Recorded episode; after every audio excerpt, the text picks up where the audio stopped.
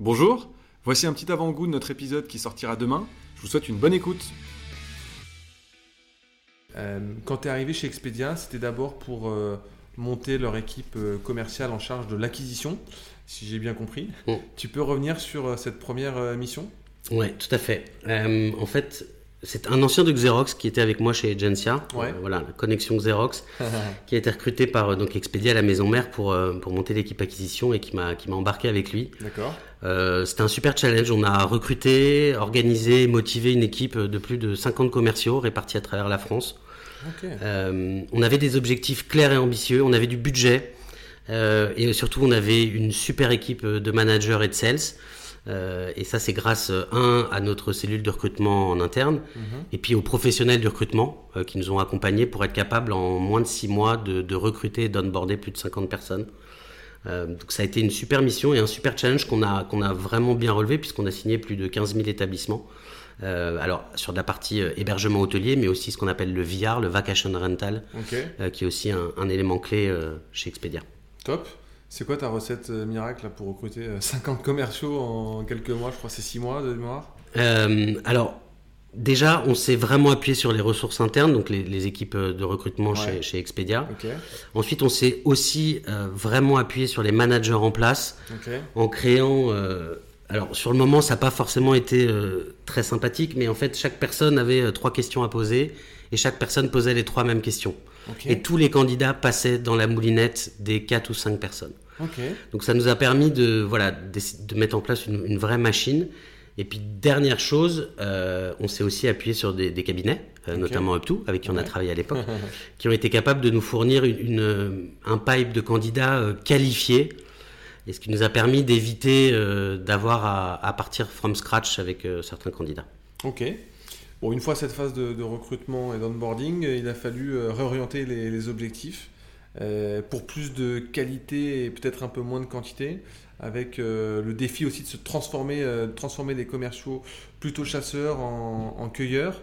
Euh, comment tu t'y es pris? Alors, ouais, tout à fait. Déjà, le nombre de, de- de partenaires hébergement n'est pas, euh, ne double pas tous les ans. Ouais. Donc c'est vrai que quand on avait signé euh, 98% des, des, des, des leads qu'on avait, Mm. euh, il a fallu euh, bien évidemment donc euh, réorganiser les équipes. Alors pour être honnête avec avec toi, déjà il y a eu de l'attrition, Ouais. euh, puisque dans ce genre de démarche il y a des gens qui partent. Ouais.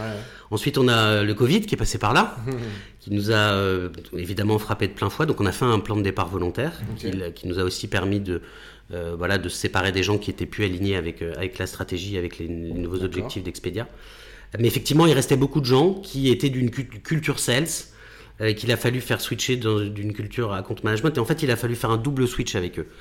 Parce qu'il a fallu, un, déjà, leur apprendre le métier de l'hôtellerie. Et c'est vrai que quand on signe un hôtel pour le mettre live, c'est pas du tout pareil que quand on parle à un directeur d'un hôtel ou un, directeur du revenu management hôtelier. Donc on a eu un énorme travail d'apprentissage et de formation et de coaching. Ça, c'est le point 1. Ok. Euh, et, puis- et puis le point 2, c'est qu'on a eu, euh, on a eu aussi à leur apprendre euh, l'utilisation de nouveaux outils, de nouveaux reports, et puis un nouveau métier pour certains, la compte management. Et là, les deux choses qui pour moi nous ont permis de, de mettre en place, euh, de mettre en place ça de manière rapide et efficace. La première, encore une fois, c'est euh, euh, les, les- les supports de formation et, et les, les méthodologies de coaching qu'on a mis en place chez Expedia, avec de l'accompagnement, avec de ce qu'on appelle des shadows ou Ouais. euh, voilà, des choses classiques, shadow, des labs de préparation. Voilà, on a énormément euh, mis le focus là-dessus. Donc sur le noblement. euh, Exactement. Et la deuxième chose, c'est les managers des équipes, les first line managers, et je reviens souvent là-dessus.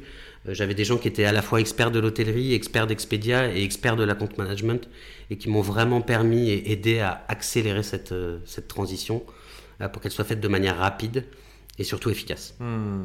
Après, tous les commerciaux sont, sont pas forcément de, de bons account managers. Euh, c'est quoi les prérequis pour devenir un, un bon account manager selon toi? Pour moi, il y a beaucoup de prérequis et de qualités qui sont communes aux fonctions de sales et d'account manager. Ok. Euh, et, et je pense que déjà, à partir du moment où on est curieux, Mhm. organisé, empathique et qu'on aime convaincre Mhm. les gens, Mhm. on peut globalement être un bon sales et un bon, un bon account manager.